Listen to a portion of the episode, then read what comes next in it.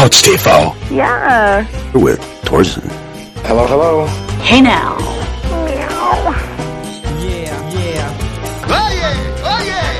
Who loves you, baby? Baba Bowie. Draußen ist das schönste Wetter und was mache ich? Ich podcaste.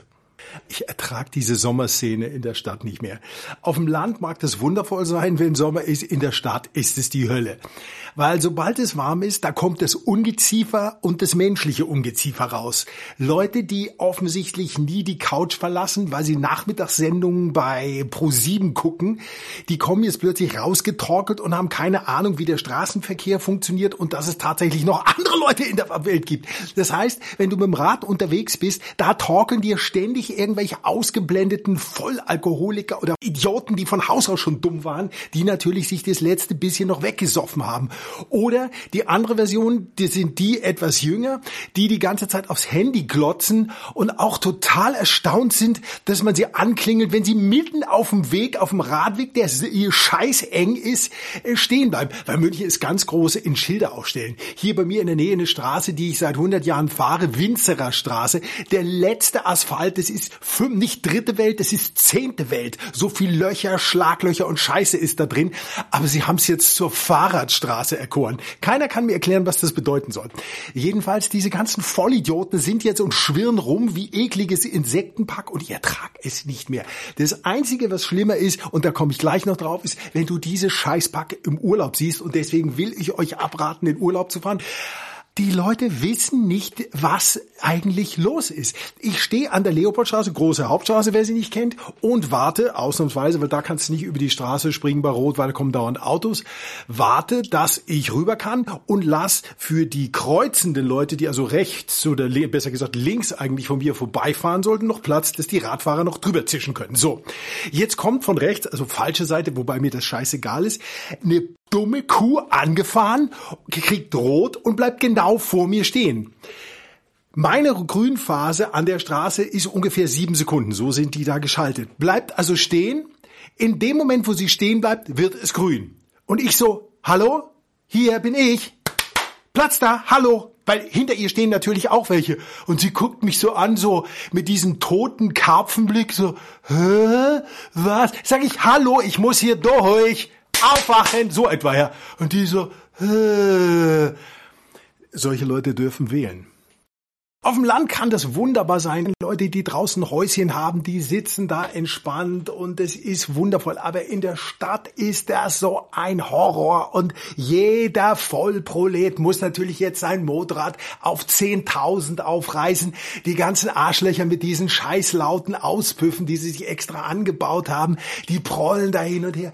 Es ist schlicht und einfach zum Kotzen. Deswegen mein Plan ist, einen guten Platz finden und dann nie mehr weggehen, weil das ganze Reisen, neulich hat mir einer, ach, ich liebe es zu reisen.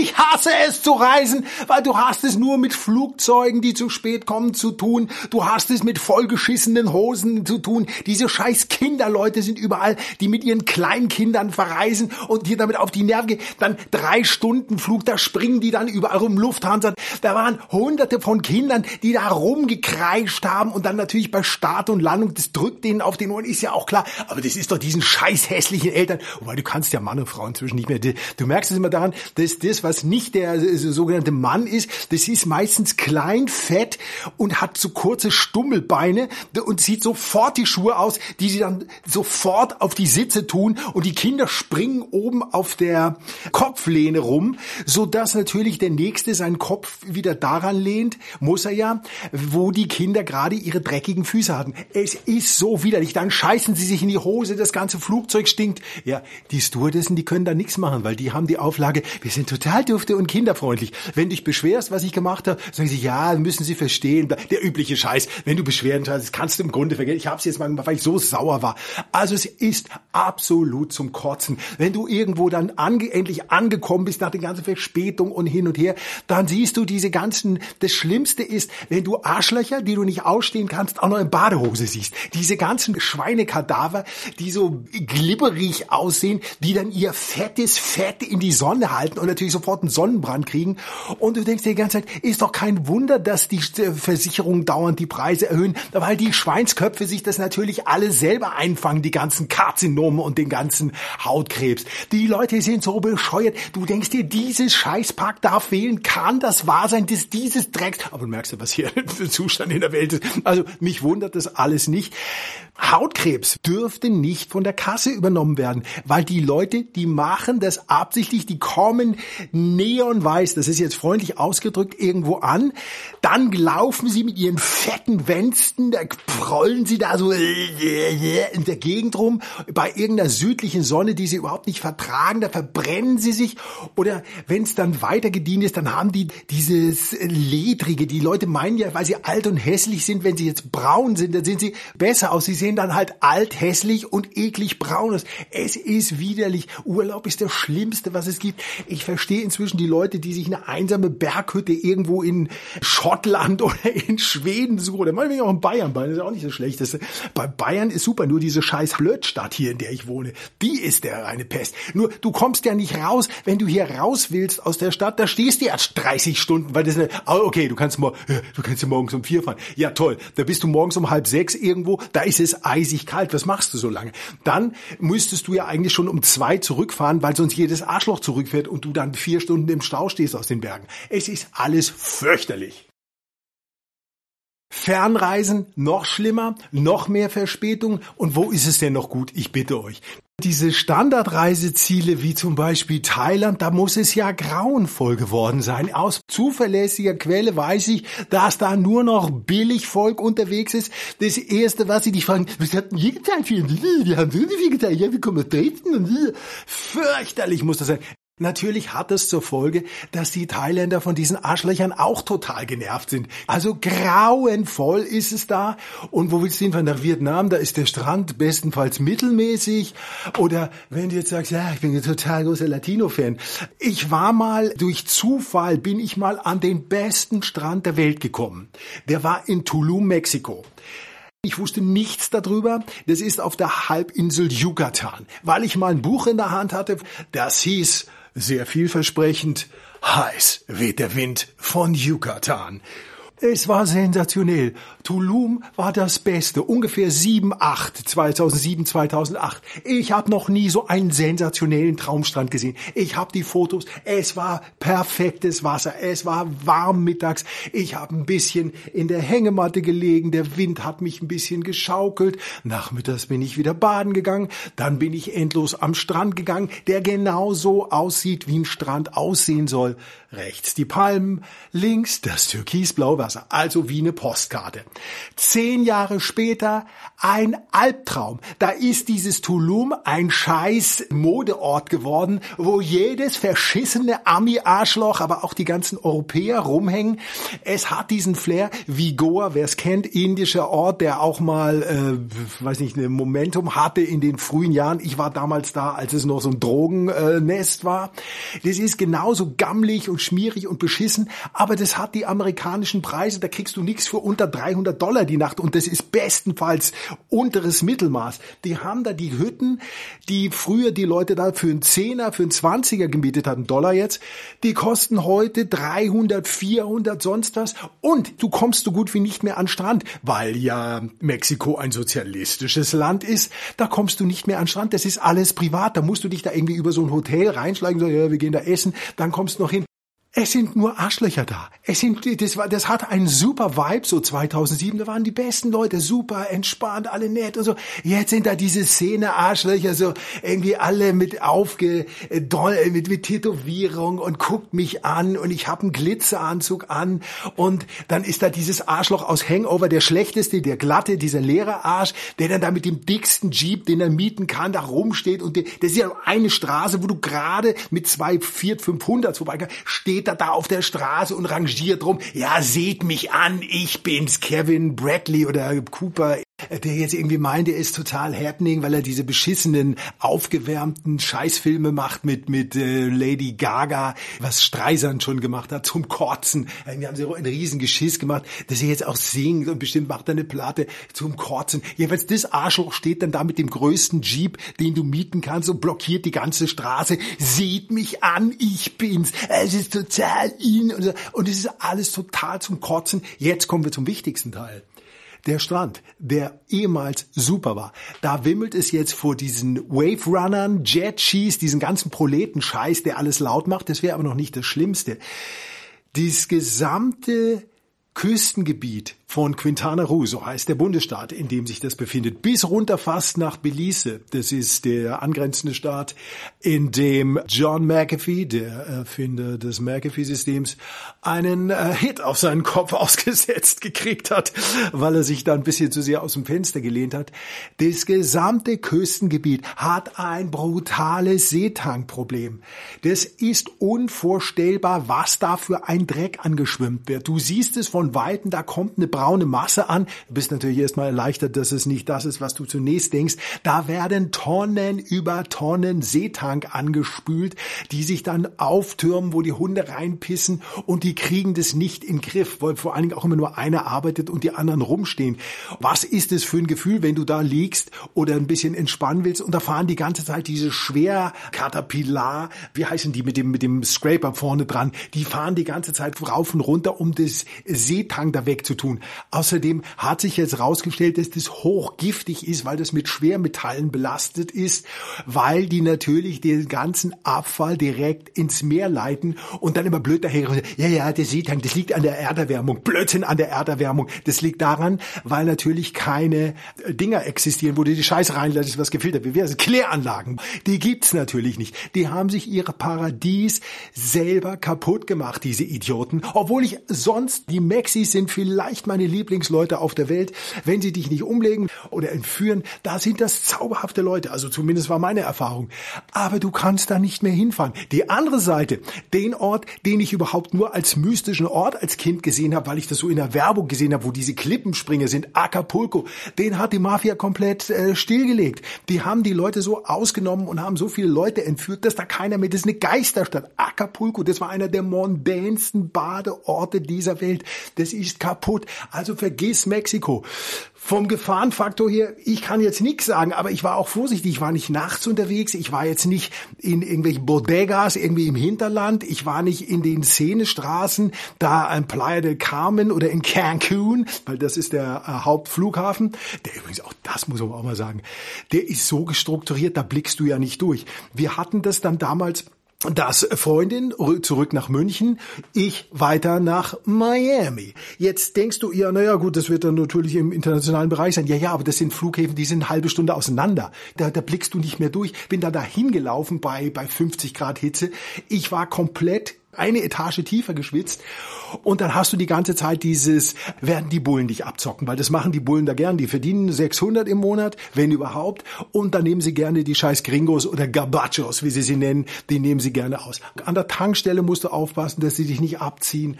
Und so weiter und so weiter. Und wie gesagt, wenn du da nicht am Meer gebucht hast, brauchst du gar nicht hinzufahren, du kommst nicht ans Meer, es gibt nur die hässlichen Stellen und überall musst du Eintritt zahlen, fürchterlich. Also das ist Mexiko, also ich weiß es nicht mehr, wo man hinfahren kann. Ja klar, man kann dieses Pauschalprogramm so auf die Seychellen oder auf den Malediven machen.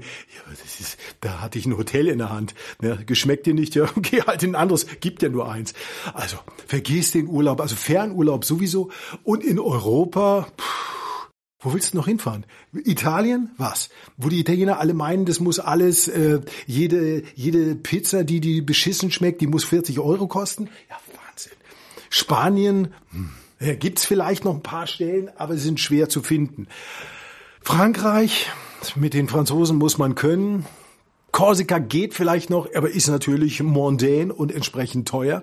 Wenn man jetzt davon ausgeht, wenn man äh, jüngere oder auch nicht jüngere Mensch, weil das interessiert ja alle und denkt, ja, man fährt mal dahin, wo man äh, scharfe Frauen sieht. Ja, wo soll denn das bitte sein? Ich habe das letzte Mal eine Ansammlung von scharfen Frauen gesehen. Das ist jetzt bestimmt vier oder fünf Jahre her. Das war unten an der Côte d'Azur und zwar in der guten Côte d'Azur, nicht in der schlechten. Äh, ich bin nicht sicher, ob es eine offizielle ähm, Einteilung ist. Ich bezeichne die gute Côte d'Azur alles bis ist äh, so Cannes und Nizza von Monte Carlo aus. Das ist die gute Côte d'Azur, also was praktisch eigentlich gar nicht bewohnbar ist, weil das in einen Felsen reingemeißelt ist. Die schlechte Côte d'Azur ist alles inklusive Saint-Tropez. Das ist ja totale Scheiße. Und dann gibt's natürlich unten in Spanien, klar, gibt's ja diese scheiß Marbella, wo ich nie war. Und dann, weil ich halt immer gehört habe, ja, das wäre ganz geil, also bin ich halt mal hin. Es war natürlich genau. Also es ist inzwischen so, wenn ich irgendwo nicht war oder kein Interesse hatte, dasselbe gilt für Portugal, das, das lohnt sich dann alles nicht. Ich verstehe dieses Geschiss mit Portugal nicht. Das ist ein undurchschaubares System auf den Autobahnen. Du musst da irgendwas zahlen, aber irgendwie wird dir nicht die Möglichkeit gegeben, das zu zahlen. Ja, du jetzt hin, du musst zur Post gehen, sag ich, ja, wo ist denn hier eine Post? Da ist es sonntags morgens, die, die ist doch eh nicht auf. Ja, dann muss man, wenn du reinkommst mit der Kreditkarte, das ist aber nicht klar, was da passieren soll. Soll ich da jetzt irgendwie meine Kreditkarte einfach eingeben und die buchen ab, was sie wollen? Das möchte ich auch nicht. Und äh, ich finde jetzt diese, diese Algarve-Küsten, da, da gibt's diese paar Stellen, die sind völlig überlaufen und die anderen sind mittelmäßig. Puh ja, und Marbella, das sind ja fast, das sind ja nur Arschlöcher. Das sind diese alten Scheiße aus den 60ern, die noch nicht kapiert haben, dass sie jetzt 100 sind. Die tragen dann rote Schuhe und haben dann ihre drei Haare zum Zopf geflochten. Irgendwelche fetten, schwammigen Monster, die da im Ta Tanga, String, Bikini. Das ist eine solche Ansammlung von Kotzbrocken. Da sind da diese, diese Russenproleten, die da mittags um zwei mit diesen aufgedunsenen Köpfen rumtorkeln. Das ist die größte Scheiße, die es gibt. Und Preise, wo du dir sagst, huh, für diesen Scheiß so viel. Einzig Positive, was ich berichten kann, ich war in einem Lidl, weil Lidl ist ganz groß da unten. Da hat man mehr Blick. Das ist das einzig Gute, was ich in der Gegend Marbella gesehen habe. Also, um es zusammenzufassen, bloß nicht in Urlaub fahren, idealerweise im Sommer irgendwo nett in, äh, was nicht, vielleicht äh, Bayern oder vielleicht auch nach Norden oder nach Schottland oder sonst wohin. Aber in diese Horrordinger, wo du diese ganzen, und dann, wenn du dann in so einem Pauschal, wo du so mit Buffet und so, die Leute sagen, oh, es ist so ein Wunder, wie das die Ameisen machen. Ja, geh mal an Buffet, dass da nicht mehr passiert mit diesen vollgesoffenen Vollidioten, die dann ineinander torkeln und so. Es ist grauenvoll. Urlaub ist das Allerschlimmste. Ich will überhaupt nicht mehr fahren. Aber ich weiß auch nicht, wo ich noch hin soll. Ich hatte doch vor einer Woche erzählt, dass ich in so Rammstein-Konzert rein, gerade nicht direkt rein, ich war nicht da, aber bin dran vorbeigefahren. Und bis dahin habe ich, weiß ich nicht, nie über Rammstein nachgedacht. Ja. Und jetzt hatte ich dann also, weil ich ja immer so eine, so eine Nachrichtenseite, die geht dann auf, dass der Typ von Rammstein, der hat einen Typen aufs Maul gehauen. Das musste ich natürlich wissen, was da passiert ist. Hm? Und also laut Bericht ist es so gelaufen, dass Rammstein, also die haben zweimal das Stadion ausverkauft, das ist mehr als fast jeder schafft. Ich wüsste nicht, wer, vielleicht Helene Meyer, die schafft es vielleicht, weiß ich jetzt nicht. Aber auf jeden Fall, das ist schon außergewöhnlich. Die Stones schaffen es nicht, äh, Springsteen schafft es nicht, Bon Jovi nicht. Also Rammstein schafft es, muss man äh, neidlos an. Ach, ja, wer schafft es? Hier, der Kürbiskopf, der Rothaarige, der, der Ire da, mit dem, mit dem dicken Kopf, der hässliche, der aussieht wie ein Typ aus der U-Bahn. Der schafft es mit seiner Gitarre und hat noch nie mal Beleuchtung. Das ist das größte Phänomen der Welt. Aber Rammstein machen ja eine anständige Show. Da brennt dauernd irgendwas. Also die haben also zweimal das Ding verkauft, gehen jetzt noch ein bisschen feiern im äh, Luxushotel, Bayerischer Hof, glaube ich, wo natürlich, wo man sagen muss, ja, wenn die jetzt zweimal das Stadion ausverkaufen und im Bayerischen Hof wohnen, wobei sie da wahrscheinlich günstige Bedingungen kriegen, da müsste doch eigentlich auch noch ein bisschen Geld für einen Bodyguard da sein, so dass man mit dem allgemeinen Pöbel nichts zu tun haben muss. Also auf jeden Fall haben die wohl scharfe Frauen dabei und irgendein äh, Spacko, der wanzt sich daran und quatscht die Fra eine Frau von den Typen an, also die Begleiterin, sagen wir mal, ich weiß ja nicht, wie die zueinander stehen, geht mich auch nichts an, interessiert mich auch nicht. Und er stellt ihr quasi, dass sie, dass sie eine Nutte ist und sagt, äh, ich zahle das Doppelte wie er. Typisches dummes Arschloch. So, was passiert in diesem Fall? Erstens, es dürfte eigentlich gar nicht so weit kommen, dass der überhaupt mit denen reden darf. Müssten ein paar Brecher stehen, die die Leute schön auf Distanz halten. Das ist das Treatment. Das müsste eigentlich bei dem Budget drin sein. Machen Sie vielleicht eine Explosion weniger und holen sich drei, vier Bodyguards. Das heißt, wenn jemand auf Toilette geht, dann geht der schnell mit und bleibt draußen stehen und regelt das kurz ab, so wie das halt bei großen Stars ist. Ich wusste bisher nicht, dass die so groß sind, aber ich lasse mich ja, ich lerne ja immer dazu. Jedenfalls war das wohl nicht so und da kommt also der gemeine Pöbel, der da unten in Hotelbars rumlungert, ran und kann sich an diese Typen, kann sich da irgendwie ranwanzen und kann die beleidigen. Jetzt muss man dem Mann, äh, dem Typen von Rammstein, zugute halten, dass er sich genauso benommen hat. Jetzt, wenn ihr sagt, ja, warum können wir uns nicht alle vertragen? Okay, dann könnt ihr jetzt weghören oder weiterspulen und so. Aber diejenigen von uns, die aus dem Leben sind, die wissen, wie das zugeht. Es gibt Arschlöcher, wenn man mit gut aussehenden Frauen unterwegs ist, dann müssen die sich sich da einbringen, insertieren und müssen Zip und Zap machen. Da muss man die ausbremsen. Das habe ich früher auch nicht so in dem drastischen Maße gemacht. Heute würde es zu drastisch für die Typen enden. Und jetzt war das wohl so, dass der Typ von Rammstein das nicht bieten lässt und dem dummen Arschloch ein paar auf die Fresse gegeben hat. Zu Recht natürlich, weil der, ich zahle das Doppelte wäre. Da kannst du nichts anderes machen. Ob das eine Note war oder nicht, oder ob die irgendwie so, das ist völlig unwichtig. Das kannst du nicht dulden. Und du musst dem Typen einbremsen. Das kann man nicht dulden. Völlig richtig. Jetzt fängt natürlich dieser Lappen, dieser dreckige Abschaum des Weins an. Oh, er hat mich verhauen. Immerhin, der Typ hat das selber in die Hand genommen und nicht von Bodyguards regeln lassen. Finde ich auch wieder gut. Ich hoffe, dass da nichts passiert und weil was muss sich der Staat da einmischen? Der Typ wollte aufs Maul, er hat aufs Maul gekriegt, damit ist die Sache erledigt. Er hat halt verloren. Der andere Typ ist offensichtlich stärker. Ja, so ist es nun mal. Wenn man sein blödes Maul aufreißt, muss man damit rechnen, dass man die Fresse vollgehauen kriegt. Gut so. Siehst du, ich hätte nie gedacht, dass ich mal sage, Donnerwetter, diese Rammstein, die haben's ja echt drauf. Und wie schon erwähnt, ist ja dieses Jahr die große Abschiedswelle der Rockstars unterwegs. Unter anderem auch Alice Cooper, der auf jeden Fall den besten Titel für seine Tour hat. Er nennt es nämlich Old Black Eyes in Anlehnung an den Sinatra-Spitznamen Old Blue Eyes. Ist Alice Cooper, seine Tour Old Black Eyes. Exzellente Idee. Ah ja, und ich wollte ja noch erzählen von den äh, vorteilhaften Dingen, die einen amüsieren in äh, Mexiko, wenn man ein bisschen weiter runterfährt, also schon fast nah ran an die Grenze nach Belize.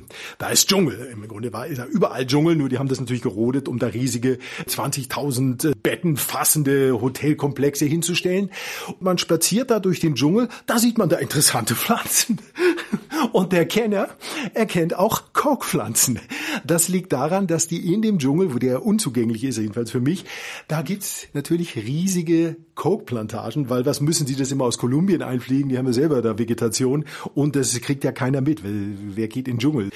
Insekten, da sind Krokodile, was weiß ich noch alles. Ja?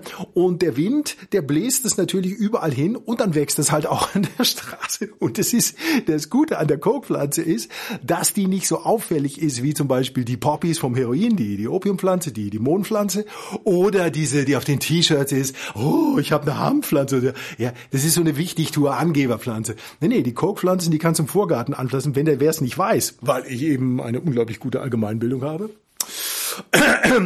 ähm, und äh, der, da wachsen also Kokpflanzen. Das, war, das fand ich extrem cool.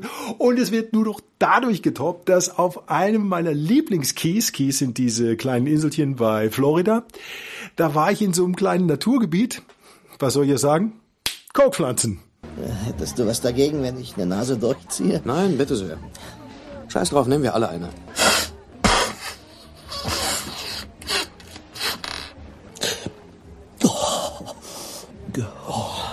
Ich kann mein Gesicht nicht mehr spüren. Ich meine, ich kann es anfassen, aber ich, ich spüre es nicht mehr von innen so.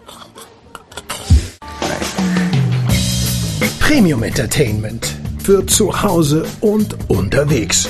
Ja. Alle Titel gibt es unter knisterpulver.de slash Alben. Was? Was? Knisterpulver.de Rubrik Alben. Hey now.